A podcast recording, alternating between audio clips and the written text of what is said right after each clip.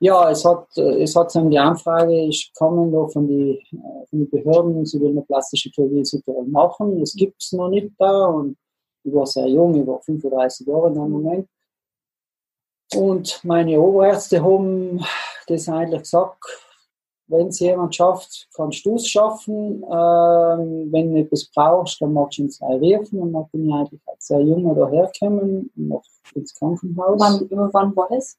Das war 2005 im Herbst. Mhm. Und äh, da bin ich erst zwei, zweimal in der Woche eingefahren nach Südtirol, nach Brixen und 2006 bin ich dann richtig in, da war ich nach Innsbruck eine Stelle aufgegeben, meine Oberstelle, Oberarztstelle, und bin dann fix rein und kann nachher seitdem, also 2006 noch die Abteilung mehr oder weniger aufgebaut im Krankenhaus Brixen, wo die Hauptabteilung war und dann hier in Südtirol soll man ein bisschen Traveling äh, Arzt sein und deswegen haben wir in Bozen und in Mannheim und dann schlussendlich auch in Sterzing gearbeitet. Also das hat sich aber gut verbinden lassen und das habe ich mir auch ganz gerne gemacht, zehn Jahre lang und dann ist halt wieder ein neuer Lebensabschnitt gekommen. Und jetzt nehmen wir uns dann nochmal ganz kurz mit in diese, also das heißt, in Südtirol hat es bis dato keine plastische Chirurgie gegeben, alles was an Transplantationen dann ja. war, Lappen. Fingerreplantationen, große Verletzungen oder, oder Fehlbildungen, Lippenkiefer gar nicht spalten. Das alles ist noch entweder noch Innsbruck, teilweise wird es auch noch Padova oder Verona geschickt, also deutschsprachige eher nach Innsbruck, äh, mhm. vor allem die Verbrennungen. Italienischsprachige hat man, tut man auch heute noch, wenn sie in Zentren gehen, nach Verona oder nach schicken. Mhm. Und das hast du jetzt aber, also du bist dann gekommen und dann hat sich das geändert, weil dann hast du quasi das Team gehabt und ihr habt das dann da. Ja, das Team haben wir nicht gehabt, wir haben alleine angefangen. Okay. und dann, hat, dann ist ein Oberarzt zu mir äh, zugestoßen und dann schlussendlich noch ein Assistenzarzt, dann waren wir zu dritt. Und da muss ich sagen, da haben wir, also die Statistiken sind äh, öfter einschaltbar, also da haben wir noch nie, nur ich alleine bis zu 800 30, 40 Operationen im Jahr gemacht. Plus wow. der Oberarzt hat noch auch seine Operationen gemacht. Der Assistenzarzt hat uns mehr oder weniger assistiert und wir haben ihm die eine oder, eine oder andere Operation auch assistiert. Aber also da, da ist es dann richtig losgegangen. Also da haben wir wirklich jede, jede Woche, das braucht man sich nur ausrechnen, nach 30 Wochen, 50 von mir aus, dann war es wirklich immer eine Operation in der Woche. Also wow. das ist da schon noch abgegangen. Äh, alles haben wir nicht machen, aber ich habe meine Kontakte mit Innsbruck gehabt und die größeren Fälle haben wir nach Innsbruck geschickt. Ich bin auch einmal selber mitgefahren und haben dann mit ihnen draußen operiert und auch ein bisschen die gröberen Fälle dann zu, zu, zu sehen, weil die Nachbehandlung wurde dann wieder da gemacht. Mhm. Und das haben wir gemacht, bis ich an meine äußersten Grenzen gekommen bin. Sie wollten mir eigentlich kein Personal mehr geben, weil es noch politische Reformen gegeben in Südtirol, Gesundheitsreformen und da ist die Plastik natürlich, weil es ein ganz junges Fach war, immer ja, am Schluss gewesen. Und dann habe ich schlussendlich entschieden, dass ich doch einen anderen Weg gehe. Mhm. Mit diesen Erfahrungen, die wir aber da gemacht haben, das äh, aufzubauen. Mhm. Das heißt, du bist dann in die Privatwirtschaft gegangen? dann nochmal ein guter Freund von mir, also einer von den besten Freunde, der ist Internist, auch in Innsbruck draußen gewesen. Wir haben schon lange mal die Idee gehabt, was ist, wenn man mal eine private Struktur aufbauen, besonders in Südtirol dort, bis 2014 hat es nichts mehr oder weniger Privates in Südtirol geben. Es war damals auch politisch stabile, dass die privaten Strukturen nicht entstehen entstehen können. Der alte Landeshauptmann, der Louis Thunwalder, ist dann in Pension gegangen und dann sind wir, bevor er in Pension gegangen ist, sind wir bei ihm und im Landhaus hin und haben gesagt, ja, Herr Landeshauptmann, wir möchten gerne eine Klinik bauen. Hat er gesagt, ihr wisst, ich gehe jetzt in Pension, äh, geht's, was es will, Beitrag kriegst du keinen, macht's mal ja keine falsche Bude, das heißt, sondern das soll in, in Südtiroler Vorzeigemodell sein. Äh, und ähm, jetzt macht's. Und das war für uns dann der Ansporn, dass wir nachher die ganzen bürokratischen Hürden dann durchlaufen haben und dann als Gebäude gefunden haben, das umgebaut worden ist und dann äh, 2014 ist dann die Idee eigentlich gestanden, 2015 ist Gebäude umgebaut worden da und Ende 2015 haben wir eigentlich so dann alles ein Quartier in Brixen in der Brixana und mit Februar 2016 ist es losgegangen und mhm. kurz davor habe ich halt im Krankenhaus gekündigt. Mhm. Wow. Und was würdest du jetzt sagen, ist spannend an dem, was du jetzt machst in der, in der Privatklinik? Wo, wo siehst du deine Aufgaben? Was ist dein, dein Warum? Na, in der Privatklinik ist es ganz fein. Äh, da kann ich wirklich ganz banal Material einkaufen, was ich will. Wenn ich mhm. weiß, es ist eine Prothese, die ich will die ich eigentlich immer gehabt habe, brauche ich keine öffentlichen Ausschreibungen machen, sondern nehme dieses Produkt. Äh, ich kann mir die Zeit einteilen, ich kann entweder viel arbeiten oder wenig arbeiten, ich kann in Urlaub gehen, wenn ich will, ich kann mit meiner Frau gehen, wo sie will, also im Sinne, wenn sie einen Wunsch hat, dann bin ich halt mal frei. Und, okay. und so. Und muss ich folgen natürlich, weil äh, seit vorhin so bin ich verheiratet, das heißt, dann äh, bin ich immer ganz der Chef, zumindest zu Hause, da habe ich nie der Chef. und, äh, und das ist schon, das ist schon toll. Das heißt, wenn ich will nach Afrika fahren, was eine große Leidenschaft von mir ist, dann fahre ich nach Afrika und da brauche ich nicht jemanden allein. Mhm. Da kämen wir noch einmal dazu, mhm. weil das ist ein Projekt, wo sie wirklich, also ich glaube, das sind halt bei den Hörern unglaublich, was du da wirklich auf die, die Beine gestellt hast.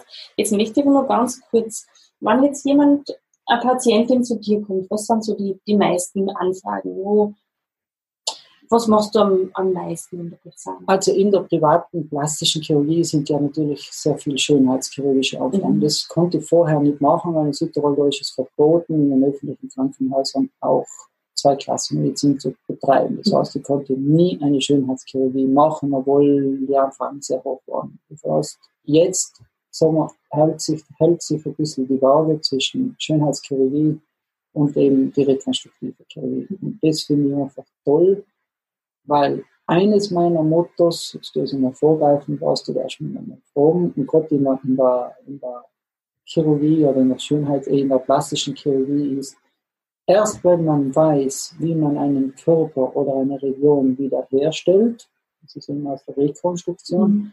Weiß man auch, wie man sie verschönern kann. Mhm. Und das ist der richtige Weg und nicht umgekehrt. Mhm. Das heißt, ich habe jetzt 15 Jahre Zeit gehabt, äh, mich mit der Anatomie, mit der Rekonstruktion, wie baue ich wieder einen Knochen auf, wie baue ich wieder ein Gewebe auf, wie kann ich Gefäße rekonstruieren und so weiter. Das haben wir alles so gelernt und jetzt kann ich eigentlich äh, von so her meine Erfahrung einbringen, wie kann ich eigentlich einen schönen Mensch noch schöner machen. Mhm. Der Weg ist eben der richtige, von, von der Rekonstruktion in die, in die, in die Schönheitskirche. Und das kann ich da jetzt wirklich voll ausleben. Und wie läuft das ab bei dir? Wenn jetzt der Patientin zu dir kommt oder ein Patient ähm, und, und er hat eben irgendwas gefällt ihm nicht. Sagen wir, eine klassische Geschichte sind natürlich entweder Fettabsaugungen oder die Brustvergrößerung mhm. mhm. oder auch Brustrekonstruktion. Also so eine Mutter zum Beispiel nach drei Kindern, die sagt, ich wäre ganz wieder, ich hätte gerne wieder eine nette Bikini-Figur. Wie läuft das ab? Also 90 Prozent sind eben gerade solche Patientinnen, äh, inzwischen sind wieder zwei Logo, sind zwei Schwestern sogar, äh, sind junge Mütter, eine hat drei Kinder, die andere hat zwei Kinder und die haben, ja, die nach der Stillzeit ihre Brust mehr oder weniger die Form, sagen wir mal, mehr oder weniger verloren. Und dann äh, mache ich immer wirklich ein sehr detailliertes Aufklärungsgespräch, welche jetzt nicht nur bei der sondern bei allen. Welche Möglichkeit gibt es? Äh, welche Möglichkeit können wir bei Ihnen machen? Und dann können wir auf diese, auf diese Operationstechnik oder auf diese ein, eine Möglichkeit dann hin, was auch der Patientin dann zusagt.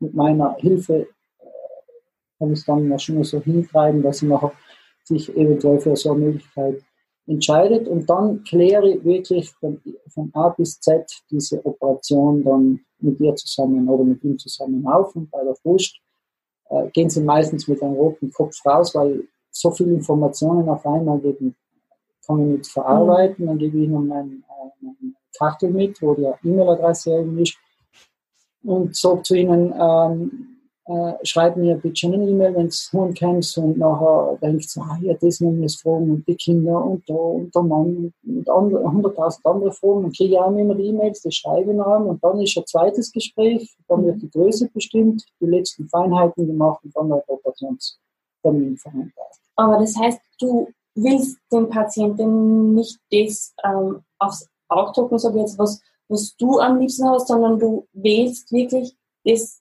individuell auf die Patientinnen aus. Da bin ich, ja, da bin ich ein bisschen, wenn man das jetzt businesstechnisch sieht, bin ich da eher da, da nicht der Richtige. Also das okay. schon gesagt, also das müssen die viel mehr verkaufen und businesstechnisch einigen. Das bin ich aber nicht, das mache ich nicht. Also äh, ich bin froh, wenn man dann, äh, wenn ich eine Patientin gewonnen habe für mich, aber ich möchte sie mit Überzeugung gewinnen und sie muss sich auch für diese Operation äh, ja, ich muss ja unterschreiben, es gibt ja immer Risiken. Aber bis zum Schluss weiß ich bei den Leuten, sie haben es mit Überzeugung gemacht und äh, oft kann es auch sein, dass ich dadurch einen Patienten verliere. Aber das ist mir dann lieber, ich verliere so einen Patienten, weil ich mit solchen Patienten, die was da, äh, das sind Problempatienten. Die, die habe ich dann oft dann so auf dem Auge picken, dass meine Haare noch weißer werden, als was sie eh schon sein. Das heißt, wenn ich auch einen Patienten in dem Moment verliere, dann ist es mir in dem Moment zum egal. Mhm. Dafür gewinne ich aber noch eine andere Patientin, mit der wo sie wirklich auch ein gutes Verhältnis aufbaut. Sie vertraut mir, ich kann sie vertrauen. Wenn eine Komplikation auftritt, was ja allen möglich ist, umso mehr man operiert, desto mehr mhm. sind auch Komplikationen mhm. da. Wenn einer sagt, er hat keine Komplikationen, dann operiert er nicht. Mhm. Aber wenn eine Komplikation auftritt, dann habe ich einfach das Verhältnis mit dir, dass es auch gut geht. Und es passiert mir aber schon wieder inzwischen drinnen, dass ich wirklich eine Patientin operiere, wo, oder ein Patient operiere, wo ich mir noch, noch hinein denke, so, hätte jetzt nicht dienen sollen, weil ich genau weiß, das ist eine, die was äh, nie zufrieden wird sein und die was Probleme macht. Und das muss man ein bisschen lernen in der Schönheitschirurgie. Da, äh, da muss ich mir auch noch ein bisschen lernen. Aber das heißt, du bist auch niemand, der jetzt also es gibt ja, die Schönheitschirurgie ist ja schon auch belastet ja, in, ja. Der, in der Gesellschaft, weil man so diese ähm, maskenhaften Gesichter zum Beispiel sieht. Ja, und man merkt, da ist definitiv ganz, ganz viel gemacht. Das ist ja für manche Patienten Furchtbar. dann auch eine Sucht, oder? Ja, das ist etwas Furchtbares. Wir sind heute, bin mit meiner Frau heute essen gegangen und dann ist in meine, gesagt, eine Patientin rein, also nicht eine Patientin, eine Frau reingekommen die hat so brutal gekünstelt ausgeschaut. Also mhm. das das ich nie machen. Mhm. Also bei mir, das ist auch in meinen äh, Flyers drauf, wenn ich diesen Flyer gut herhole, ist so ein Flyer von mir, dann bekommt die Patientin mit und da steht drauf, mein Ziel ist es, an ihrer Schönheit zu feilen und ihre Natürlichkeit zu bewahren. Und wenn eine oder jemand sagt, er will da was Gott was für äh, chinesische Augen oder so viel gezogen, dass man hinten die Augen fast zusammenkriegt, dann ist einfach bei mir der falsche. Dann mhm. habe ich aber auch kein Problem, äh, auch Patienten wegzuschicken. Mhm. Und das macht du, glaube ich, so authentisch. Also genau, genau. Businesstechnisch nicht gut, aber, ja. aber sonst, sonst fühle ich mich einfach wohler ja. in meiner Haut. Ja. Okay. Jetzt kommen wir noch zu einem großen Thema, wo ich auch, wie ich das das erste Mal gehört habe, mir noch war, also meinen tiefsten Respekt davor. Du hast nämlich ein Projekt bzw. ein Herzensthema, das du auch jedes Jahr mhm. seit einigen Jahren verfolgst. Genau. Nimm uns da mit, bitte. Ja, das ist meine Liebe zu Afrika. Nicht, weil ich Afrika liebe als äh, Stiefel und ein Stiefel ist, sondern ähm, ist eigentlich entstanden durch den Dr. Plötzneder, das ist Oberarzt der Feldkirch. Mhm. Der hat die, die Gruppe äh, Smile for Madagascar äh, gegründet eigentlich und dann hat er mich 2014 gefragt, ob ich mit ihm nach Madagaskar fahre, also im Süden von Madagaskar, wo wirklich die Armen der Ärmsten sein. Und äh, irgendwann mal gleich zugesagt und wurde das erste Mal mittendrin an. Wir mussten das ganze Instrumentarium, alles mitnehmen, das ganze Team und dann sind wir mal Madagaskar runtergeflogen. Das hat es da bezahlt geworden? Nein, nein, nein, das ist alles in der Freizeit, im Urlaub, das ist alles unbezahlt, also wenn sich etwas ausgeht, kriegen wir vielleicht einen Flug gezahlt, aber meistens äh, zahlen wir das auch selber. Mhm. Äh, ja, und seit 2014, zuerst eben mit, mit dieser tollen äh, Vereinigung, das ist eine Vorarlberger Vereinigung, also das Smile for Madagaskar eben, und dann hat sich auch eine italienische Vereinigung an mich gewendet, das ist dann Help for Life, äh, das ist von Padua, die ist in Kenia unten, und schlussendlich jetzt die dritte, das sind die Südtiroler Ärzte in der Welt, die sind in Äthiopien. Und mittlerweile habe ich mich ein bisschen auf Kenia und Äthiopien fixiert, weil der Ingo Blötzneder, der vom Smile von Madagaskar eigentlich ein relativ gutes Team benannt hat, schon von Vorarlberg und auch schon österreichweit, schon mhm. sehr viele Ärzte mit ihm mitfahren. Und deshalb hat er dann immer den großen Bedarf, jetzt einen Facharzt mitzunehmen. Aber die anderen zwei Gruppierungen haben diesen Bedarf. Und äh, deshalb äh, bin ich jetzt, äh, ich bin früher immer entweder nach Madagaskar und Kenia und jetzt früher äh, immer nach Äthiopien und Kenia. Um was zu tun? Ja, also die Hauptaufgaben von uns sind jetzt unten in, in Äthiopien zum Beispiel, ist ein, eine Südtiroler Ärzte in der Welt, das ist diese Vereinigung, wir haben ein Spital aufgebaut. Bis jetzt, oder bis vorigen Jahr war es gynäkologisch, was ja sehr wichtig ist, weil wir haben ja x Kinder am Tag auf die Welt. Gynäkologisch, allgemeinchirurgisch und ein bisschen unfallchirurgisch orientiert und jetzt sind auch, ist natürlich der plastische Chirurg auch interessant und es geht wie in ganz Afrika immer um die brutale Verbrennungen, Deformierungen nach Verbrennungen, Fehlbildungen, es gibt auch viele Fehlbildungen mit Lippenkiefer-Gamenspalten oder auch Handfehlbildungen, wo die Finger zusammengewachsen sind, die sogenannten Syndaktilien. Und, und auch exotische Tumore, die was man bei uns einfach nicht mehr sieht, aber dann natürlich sieht man die Leute nicht begeben links zum Arzt rennen. Und wenn ich dann da hinkomme und diese Kinder sehe, das sind meistens so entweder Kleinkinder von zwei Jahren aufwärts, äh, wie verstümmelt die sein können durch die Verbrennungen, die Hände wirklich total ineinander äh, zusammengekaute Finger nicht mehr beweglich, die Arme teilweise am Oberkörper angewachsen, Ellenbogen nicht mehr ausstreckbar, Kinnpartien durch Verbrennungen. Warum Verbrennungen? Warum sieht man das da? So? Das sieht man deshalb, weil äh, 90 Prozent der Leute im Land draußen leben natürlich in so Baracken drinnen. Und die sind sehr gefährlich, dass durch einen Funkenflug gekocht wird äh, im Freien. Ein Funkenflug kann entweder die ganze Baracke äh, abfackeln mhm. oder was am häufigsten ist, die Kinder rennen herum, verschütten in das mhm. heißes Wasser oder so etwas und dann verbrennen sie sich wirklich brutal. Und die haben ja keine Möglichkeit, einfach ins Krankenhaus zu gehen, weil es gibt teilweise keine Krankenhäuser. Also die müssen teilweise 300, 400 Kilometer ins Krankenhaus mhm. zu gehen und die haben auch keine Autos, haben von mit Boxen fahren daher. Und äh, was die dann tun, die haben teilweise Sand drauf. Sand ist kühlend und schmerzlindernd, aber macht dann extrem schiere Narben. Und mhm. Äh, es ist noch nicht so wie bei uns in den Krankenhäusern, dass die Patienten dann eine Operation mit Transplantationen für Sarkoma oder so bekommen und danach eine Physiotherapie kriegen, sondern die Kinder sind dann tagelang oder auch wochenlang so zusammengekauert und dadurch vermaucht sich das alles und es kann wirklich sein, dass die Arme oder die Hände dann so reingebogen sind, mhm. so sieht man es mit den Fingern so reingebogen. Und die haben dann keine Funktion. Und die Aufgabe von mir ist es dann in dem Moment eben die Finger wieder aufzukriegen, Funktion einzubringen, äh, Extremitäten vom Stamm wegzubringen, Lippenkiefer Darmspalten operiere sehr gern bei den kleinen Kindern, weil man muss sich vorstellen, wenn einer so eine überhaupt eine Gaumenspalte hat, da kann er nicht mehr schlucken. Die, die Leute oder die Eltern müssen die Kinder füttern wie Vögel. Das heißt, die bringen das Essen ganz in den Rachen hinein und das müssen sie dann irgendwie schlucken, weil das können sie nicht kauen. Das mache ich total gerne, also weil du weißt, da hilfe ich äh, zumindest so normal, äh, Menschen normal kauen und auch normal sprechen. Und bei den und bei die, bei die Fingern sowieso, wenn einmal eine Hand wieder beweglich ist, das mhm. sieht man nachher gleich, wie die Leute oder wie die Kinder und auch die Eltern sehr schon, schon gleich einmal sehen, jetzt ist die Hand wieder offen und äh, man, äh, man muss ihnen dann sagen, es heilt jetzt ab und man muss Bewegungen machen. Das ist leider natürlich noch nicht mehr nachzuvollziehbar, mhm. weil die Leute sieht man dann auch nicht mehr. Aber zumindest auch ihnen die Basis geben, dass sie können besser da sein. Und, und es gibt Geschichten, äh, es gibt viele Geschichten, die was mir auch sehr ans Herz gegangen sein. Und es gibt auch Geschichten, wo man einfach 54, 55 Stunden unterwegs ist, entweder hinunter, zum Beispiel nach Madagaskar oder rauf, wo man auch kommt und sagt, du brauchst noch eine Woche, dass du wieder halbwegs zu Kräften kommst. Das mache ich nicht mehr, du bist aber zwei Tage da, ich schaue mir im Computer dann die Bilder an und dann plant man eh schon den nächsten, mhm. den nächsten Aufenthalt. Also das ist ja so ein ähm, das ist irgendetwas, äh, jedes Mal voll mit gemischten Gefühlen hinunter und komme dann rauf, bin geerdet, wieder mhm. auf den Boden, in der Realität zurück, weil man einfach andere Sachen sieht. und planst schon das nächste. Mhm.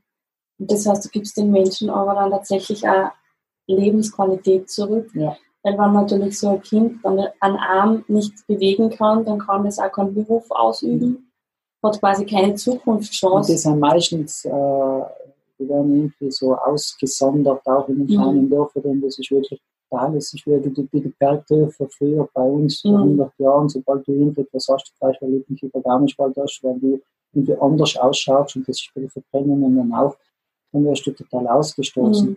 Da ist eine Episode von vielen, das kann ich mir gut erinnern, mal rausgekommen, da bin ich mal um 5 Uhr auf Nacht so auf dem Balkon von diesem Pseudospital rausgegangen und dann haben wir ein kleines Kind am Platz äh, stehen sehen, mit einem ganzen kleinen Kofferle, so richtig Holzkofferle. Und das hat geweint. Dann bin ich euch, also runtergegangen und äh, das Kind hat mich dann gesehen und hat wahrscheinlich ersten, das erste Mal in seinem Leben einen Weißen mhm. gesehen, ist dann von mir weggerannt, hat Angst gehabt. Und dann haben wir ähm, unseren Guide, in Madagaskar reden sie Französisch, das also normal müssen wir übersetzen mhm. und auch so einen Führer bei uns haben. Der hat das Kind dann ein bisschen geholt und in, der, in den Koffer drinnen haben sie dann einen Zettel gefunden, wo es auf Madagaskanisch geschrieben gewesen ist. Die Mutter hat es geschrieben. Äh, ich habe gehört, dass europäische Ärzte da seien. Wir sind in Tulia gewesen, das ist im Süden, Südwesten von Madagaskar. Ich habe mein Kind in einen Bus gesetzt. Der Busfahrer hat es bis zu, zu, dem Krankenhaus hergeführt. Bitte helft es, es hat eine Lippen, äh, Lippenspalte, ganz eine tiefe Lippenspalte gehabt, es ist im Dorf ausgestoßen und sie kann, hat kein Geld mitzufahren und sie hofft halt, dass wir dem Kind helfen können. Das ist natürlich, da hat ja bei uns dann einschlagen wie die Bande, weil irgendwann haben wir das Kind dann äh, äh auch gewonnen, indem wir ihnen Blühstiere gegeben mhm. haben und dann hat sie uns vertraut und dann haben wir am selben Abend haben wir sie noch operiert. Das war also dann 8 Uhr am Abend und haben wir zwei Stunden lang operiert, bis 10 am Abend, die Lippe zugetan haben geschaut, dass er äh, eine gute Möglichkeit hat zum Übernachten. Äh, es ist eine Frau neben mir gewesen, was wir am Brusttumor weggetan haben, ganz Liebe, weil wir gesagt sie soll, sie soll auf das Kind aufpassen. Ja, und dann, das haben wir, also besonders sie haben das halt sehr stark in, ins Herz geschlossen und äh, bei der Verabschiedung, weil man weiß ja nicht, was mit den Kindern passiert, du kannst es auch nicht einfach mitnehmen, mhm. im Koffer packen, nimmst es mit nach Europa habe ich halt der, der Frau daneben Geld gegeben und gesagt, bitte schaut in ein paar Tage, dass es schnell verhält, die Lippenkiefer, äh, die Lippenspalte und setzt es dann wieder in den Bus zurück, gibt halt dem Busfahrer das Geld. Und, mhm. und dann habe ich noch so eine Karte mitgegeben und gesagt, ähm, ja, vielleicht höre ich mal von dir etwas, das ist mein Name, das ist meine Adresse und hin und her. Und voriges Jahr habe ich eine E-Mail bekommen, äh, das hat dann irgendein Onkel früher geschrieben, auf Madagaskanisch wieder, und das haben wir dann Joseph nach Madagaskar geschickt und dann hat gesagt, was hat sie denn da geschrieben? Und dann hat sie mir ganz schön hergeschrieben, ich habe ihr das Leben gerettet, äh, ich habe ihr das Leben verschönert, äh, also das hat der Onkel vom Kind geschrieben, mhm. das Kind geht zur Schule, hat ein Foto hingetan, äh, und das waren halt so, so Sachen, wo, wo ich halt denkst, ja, das ist, warum du dir eigentlich die Zeit nimmst, weil jetzt in der privaten Medizin äh, musst du die Praxis zugehen, mhm. 10 bis 14 Tage. Das heißt, äh, das ist natürlich eine große Einbuße, du zahlst alles selber, aber das ist es wert. Wow. Und das mache ich zweimal im Jahr. Wow, Alex. Mhm jetzt mal wieder berühren die, solche Geschichten von und das dir. sind viele so, das sind viele so Geschichten. Mhm. Also, das, das ist schon, aber das ist so mal da habe ich mal ein, ein, Feedback gekriegt und das da habe ich mich extrem gefreut. Schon normalerweise, es ist auch ein Kind, das, das ist 300 Kilometer mit dem Kern, sind wir mit den Boxen, mhm. die heißen Zebeln, wir sind über Stock und Stein her mit dem Kind mit einem riesen Tumor am, Unterschenkel, äh, am Oberschenkel. Wenn wir den nicht rausgetan hätten, war der Oberschenkel irgendwann mal nicht mehr durchblutet gewesen, mhm. das Kind hätte Fuß verloren. So haben wir operiert, aber von da herrscht natürlich nichts mehr, weil die sind bitterarm. Die sind bitterarm. Aber du hast die Genugtuung, du hast ihn Fall. Wow. Ja. Wunder, wunderschön, lieber Alex. Ja, wir werden jetzt langsam zum Ende kommen. Ähm, jetzt habe ich aber noch Abschlussfragen an mhm. dich. Und das stelle ich jedem meiner Gäste. Äh, was ist der Satz oder das Zitat, das dich begleitet? Äh, lebe den Tag so, wie er kommt, aber wenn es möglich ist, äh, organisiere Ihren Beruf. Mhm. Das heißt für dich? Das heißt für mich, ich weiß teilweise, was im nächsten Tag passiert, aber ich bin auch sehr, äh, sehr froh, wenn es einmal nicht so kommt, sondern wenn ich ein bisschen spontaner sein könnte. Okay. Und du würdest für dich aber sagen, du bist durchstrukturiert, oder? Also ja, das, das, muss, man das, muss ich, das muss ich fast sein, aber mir gefallen dann umso mehr die spontanen Entscheidungen. Mhm. Dankeschön. Ähm, mit wem würdest du gerne mal ein Gespräch führen? Mit, äh, mit der Michelle Obama. Mhm. Wow. Weil ich mhm. diese Frau sehr schätze. Sie hat, äh, sie macht auch sehr viele humanitäre Sachen. Sie ist die Frau von einem großen Präsidenten, den ich sehr schätze. Also mit einer solchen Erfahrung würde ich natürlich alle und liegen lassen, ein Gespräch zu machen. Mhm. Wow, ja, schön. Äh, hast du ein, zwei Buchempfehlungen für uns? Äh, ich bin keine Leseratte, weil ich sehr viel medizinische Fachliteratur lese. Das heißt, ich schaue mir immer ein bis zwei äh, Bücher im Jahr zu kaufen, aber das sind alles meistens Fachliteraturbücher. Deshalb fehlt mir ein bisschen die Zeit zum, zum, zum Lesen. Mhm. Deshalb bin ich nicht der richtige, jetzt ein richtiges Buch zu empfehlen. Danke trotzdem. Ähm, was können wir im Kleinen tun, um die Welt zu verändern? Du machst ja was Großes eigentlich, um die Welt zu verändern. Was können wir machen? Na, das ist immer, das ist auch ein kleiner Tropfen auf den heißen Stein, was wir da machen. Aber wenn das natürlich mehrere machen, viele machen, dann kann eine Schüssel Wasser drauf äh, entstehen.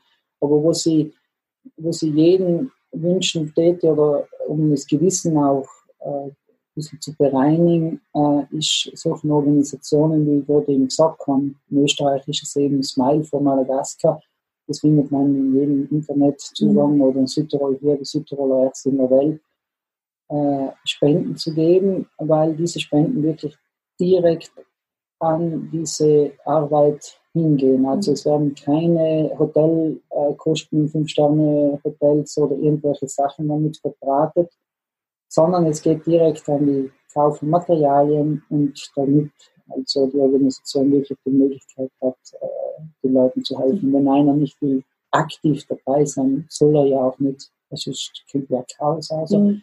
kann man eben das ein bisschen unterstützen. Ich halte die Hand ins Feuer rein für diese Organisationen, wo ich arbeite, weil ich weiß, wie sie sind. Das ist keine Organisation, wo man einfach Geld spendet und dann weiß man nicht, wo es hinkommt, sondern da weiß man, wo es hinkommt und es kommt an den richtigen Ort. Und da, da kommen, dadurch kann man ein bisschen die Welt verändern. verändern ja. Ja. Und das kann jeder machen. Das kann das jeder machen. Ja. Schön. Und ähm, was würdest du deinem 20-jährigen Ich mitgeben mit dem, was du jetzt weißt? Das ist eine brutale Frage, weil wenn ich zurückdenke, welche, welche Strapazen äh, hinter mir sein, damit ich so weit komme, wo ich jetzt bin, äh, ist es sehr schwierig. Äh, würde wahrscheinlich das Gleiche machen, vielleicht ein bisschen, ein bisschen lockerer und nicht so verbissen, weil ich natürlich weiß, wie es endet. Aber sonst, ich wüsste nicht, was ich sonst machen sollte als meinen Beruf. Muss mhm. Ja, also das heißt einfach ein bisschen mit mehr Lockerheit. mit Ganze. mehr Lockerheit. Ja. Wenn man das jemand damals gesagt hätte, dann hätte es nicht geklappt. Aber, ja. aber im Nachhinein kann man auch entscheidend sein. Aber mhm. ich bin als 20-Jähriger glücklich gewesen. Ich habe mein Studium angefangen, haben eigentlich eine sehr schöne Studienzeit gehabt, habe die Studienzeit auch genossen, wie man sie genießen soll. Äh, mit, mit, mit der Freizeit, was man hat. Und das, genau, das, das ist sehr wichtig. Also die Studienzeit soll man wirklich genießen als Leben von mhm. richtig haben. Ja. Okay, ich sage herzlichen Dank für dieses unglaublich tolle Gespräch, ja, lieber Alexander. Ähm, was ich jetzt noch sagen möchte, ist, alles also deine Homepage, alles was wir haben, alles was du jetzt auch genannt hast, kommt runter in die Show Notes, damit es auch jeder nachlesen kann und äh, auch mit dir Kontakt aufnehmen kann, wenn ja, jetzt jemand sagt, boah, ich, ich möchte und ich denke schon immer lang drüber nach, ich möchte da und dort ein bisschen, mhm. ähm, kommt alles hinein. Es sind auch viele E-Mails, die was oft kommen, weil äh, oft einmal wird über diese Einsätze geschrieben und dann mhm. bekomme ich ja schließlich wieder eine E-Mail gekriegt wie kann ich dabei sein in diesem mhm. Team und alles Mögliche. Es besteht immer die Möglichkeit, irgendwo mit dabei zu sein. Eine Tätigkeit findet sich, muss natürlich eine sinnvolle Tätigkeit mhm. sein. Aber ich tue gern jeden, würden helfen und da Ratschläge geben, auch Medizinstudenten oder, oder irgendwelche Fachärzte. Und sie oder Patientinnen, die sagen, sie möchten oder Patientinnen, was verändern. Auch, auch lieb, also jeder. Genau. Jeder hat ein offenes Ohr. Schön. Herzlichen Dank. Ja, danke schön auch von meiner Seite. Von Herzen danke fürs Anhören dieser Folge. Ich freue mich über deine Bewertung bei iTunes und wenn du mir auf Facebook oder Instagram schreibst, wie es dir gefallen hat. Schau gerne auch auf meiner Homepage vorbei www.ursulahelmel.at und hol dir deine Gratis-Meditation zum Downloaden. Ich wünsche dir jetzt noch einen wunderschönen Tag. Bis zum nächsten Mal. Viel Spaß beim Weiterwachsen und alles Liebe, deine Ursula.